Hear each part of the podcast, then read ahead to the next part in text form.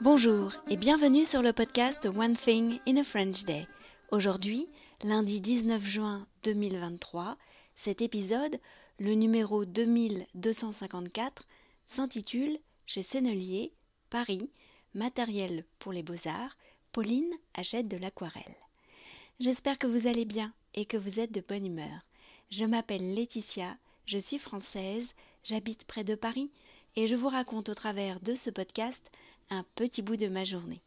Vous pouvez vous abonner pour recevoir le texte du podcast, le transcript par email sur onethinginafrenchday.com. Le texte existe en deux versions. Le texte seul à 3 euros par mois pour environ 12 textes par mois ou la version enrichie avec des tournures de phrases utiles que vous pourrez utiliser dans vos propres conversations en français, mais aussi des notes culturelles et aussi des photos, ce qui permet quelque part de voyager un peu à Paris. Cette version coûte 5,90€ par mois. Chez Sennelier, Paris, matériel pour les beaux-arts, Pauline achète de l'aquarelle. Coucou Pauline Coucou Laetitia euh, Ce matin, nous sommes de bonne heure à Paris. Nous sommes sur euh, le quai Voltaire, devant le magasin Sennelier. C'est toi qui m'as invité à venir ici. Pour quelle raison? En fait, je prends des cours de dessin et j'ai découvert cette année l'aquarelle. Et l'aquarelle euh, se présente sous différentes formes crayon, pastel, euh, peinture, euh, voilà. Et là, je vais passer à l'étape peinture, aquarelle. Et donc, on vient dans une boutique qui est très ancienne et très connue pour proposer du matériel pour les beaux-arts.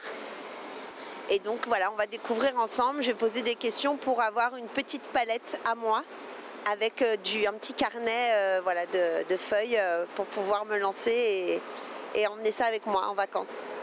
super. Bon, bah on y va alors.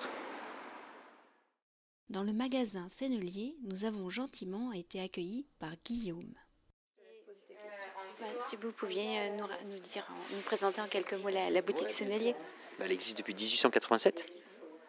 Tous les meubles que vous voyez, on ne les voit pas puisqu'on va parler. Ils sont d'origine. Là, les nuanciers, ils ont été faits, je crois, par le grand-père de M. Sennelier. Ils n'ont pas bougé, ils sont enfermés. Et puis, bah, vous avez pas mal d'artistes qui viennent euh, depuis, euh, depuis ce temps-là. Cézanne, je crois, des gens comme ça, quoi. on est juste en face du Louvre. C'est ça, et on est juste en face du Louvre. C'est un bel endroit. Pas facile pour se garer, mais assez sympa. mais ouais, ouais, c'est un endroit. Et puis surtout, bah, on vend pas que du Sennelier. Hein. Vous avez, ouais, on, on, essaye d'importer maintenant euh, toutes les nouveautés du monde entier. on fait pas mal de recherches pour essayer de proposer des choses assez sympas. C'est une marque qui a l'air assez active, même sur Internet et tout ça. Ouais, bon, après, la marque Sennelier est différente du magasin. Hein. On est séparés, euh, bon, on, est très proches, mais toutes les vidéos qui sont sorties sur le site Sennelier, c'est pas nous. Hein.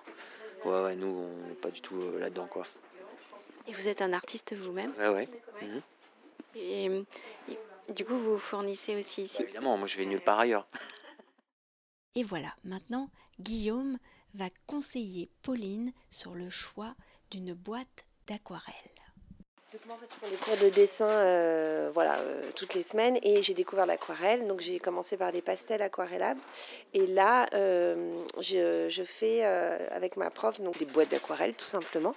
Et donc elle m'a conseillé de venir ici voilà, pour m'en offrir une et elle me disait de partir peut-être sur 12 couleurs. C'était pas la peine que j'en achète une boîte de 30 et donc voilà je voulais être conseillée.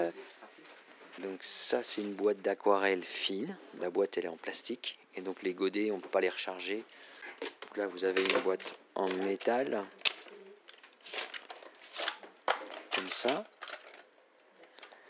Vous pouvez remettre 12 couleurs. Alors après, si vous voulez choisir vos couleurs, vous pouvez acheter une boîte vide et la remplir.